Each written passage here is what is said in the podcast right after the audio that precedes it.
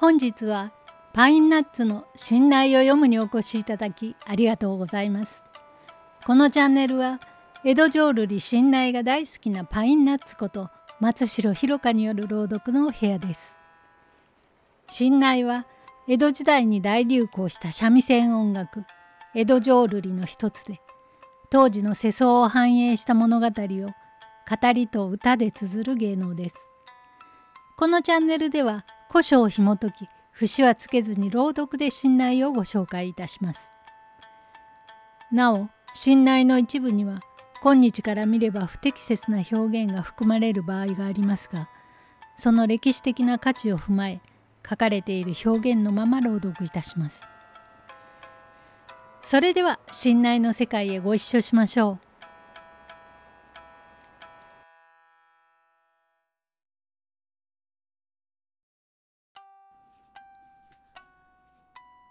今回は道中膝栗毛やじきた乱闘場の段をお届けいたします。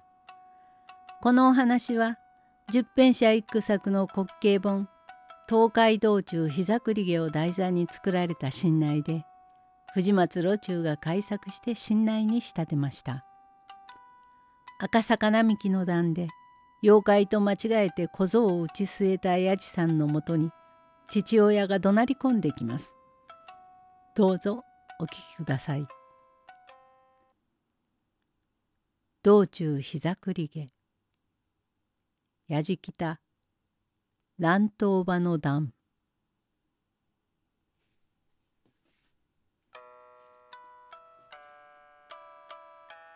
やじろべえはうろたえ声。ああもしもし。お前のことも存ぜず。化け物じゃと思い違い打ちましたは大そそまっぴらごめんくださりませ。いやいや聞かぬ聞かぬ。せっかく凍った五合の酒雫も残さずこぼしてしまい小さいものをむごたらしゅうようもひどい目に遭わしたな。とぐっとしむれば「ああもしもしそれでは喉の仏様が潰れます。少し緩めてくださりませ。ああ、五号の酒がこぼれたとは、五号同断を気の毒。代は私が出しますから、一生のお願い、堪二章とおっしゃってくださりませ。きっとお礼に参上いたします。師匠言わずとご了見。これご賞でござります。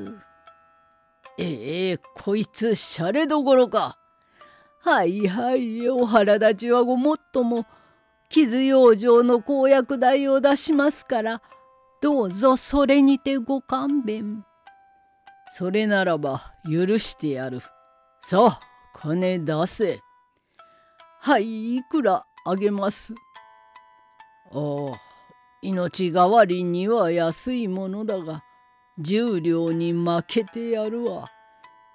いいとんだことを言う十六文の公約を百回つけても一部で余る。二部に負けなせ。いやならぬ。二部がならずば三部よ。ええー、ダメだ。そんなら渋か？ええー、しぶとい。ならぬ。ならぬならぬわい。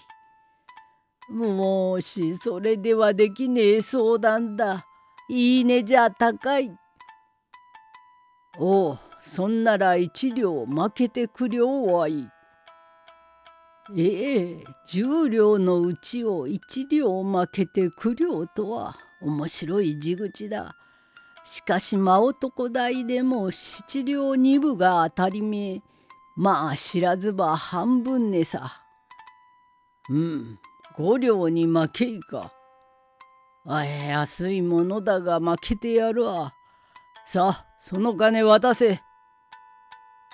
ええおめえ現金かええ知れたこった。はい、ただいま勘定いたします。こうと、わしが喉がお前の松の木見たような腕でぐっと締め上げた苦しみが四苦八苦四万三百問目を五両として後が八苦七十二問目とすればお前の方から少々お釣りが参ります。いやさまざまのたわごともう猟犬がならぬならぬならぬわい。力任せにひっつかみぐっとしむれば「あいたたたたたそれでは死ぬる死ぬる死ぬる」とばかりに息絶えたりさすがの親父もびっくりし「ナムさんこいつ死んだわ」と口に手を当てこれ幸いと八次郎兵衛が帯くるくると引きほどきすっぽりはいだる丸裸。乱闘馬より十津川と今日片びらに角帽子手早く着せ替え。さあこれでちっとは腹がいた公約代のその代わり着物荷物をひっさらい「千末来い!」と手を引いて足早にこそ立ち返る。次第に更けゆく夜嵐に連れて降りくる雨の音。野寺の鐘の高校と糸ものすごき並木の影。松の雫か潤いのぞっと身にしみやじろべ。息吹き返し起き上がり辺り見回し見回して「へきしゅう寒い寒い。よここはどこだ？おりゃまあ一体どうしたのだ？ええー、まず御湯の宿を離れて木田八を脅してやろうと狐の真似をしたわ。それから小僧が来たお化け物だと思い打ちのめしたわ。木田八は逃げたわ。そこで親父に締め付けられそれからあとは何にも覚えぬがはあこいつは夢か知らん。おお寒い寒い。いやあ向こうに乱闘場が見える。うんしてみりゃ夢ではない。まあどうしたこと？となで回し。いや俺が着ているのはこりゃ京片びら。そして額に三角な紙が当ててあり。いやそんならおりゃ死んだか。ええお力落としのことだな。そんならここはメイドの道かいやい。浅ましい心細い身になった。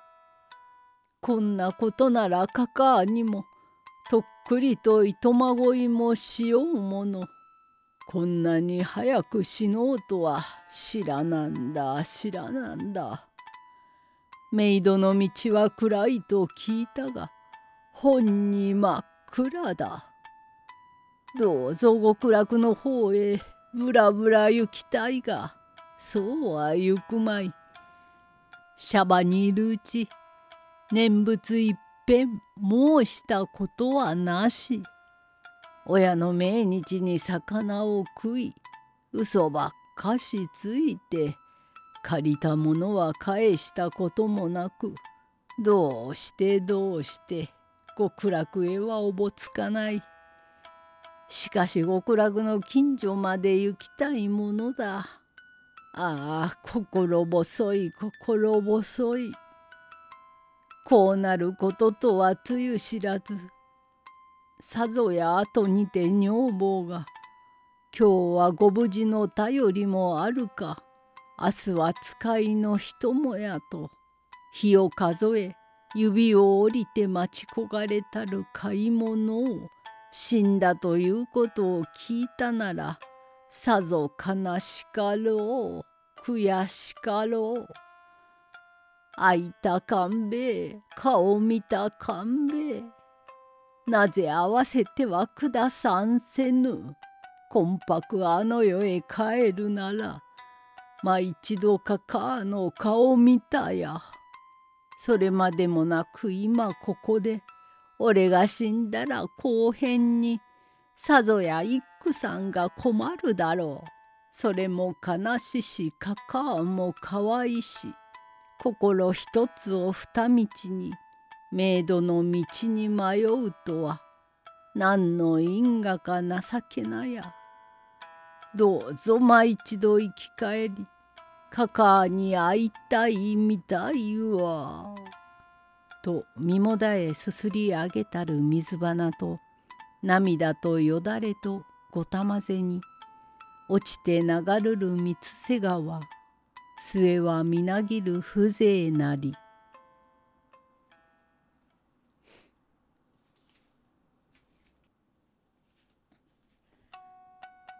新内道中膝栗毛乱闘場の段をお届けいたしましたいかがでしたか？親父に締められて気を失った矢次兵衛が夜中に正気に戻り悲嘆に暮れるというお話ですが死んでしまって困るのは作家の十編者一句なのでは？と言い出すところが矢次郎兵衛らしいなと笑ってしまいました。それではまた次の機会でおやかましゅうございました。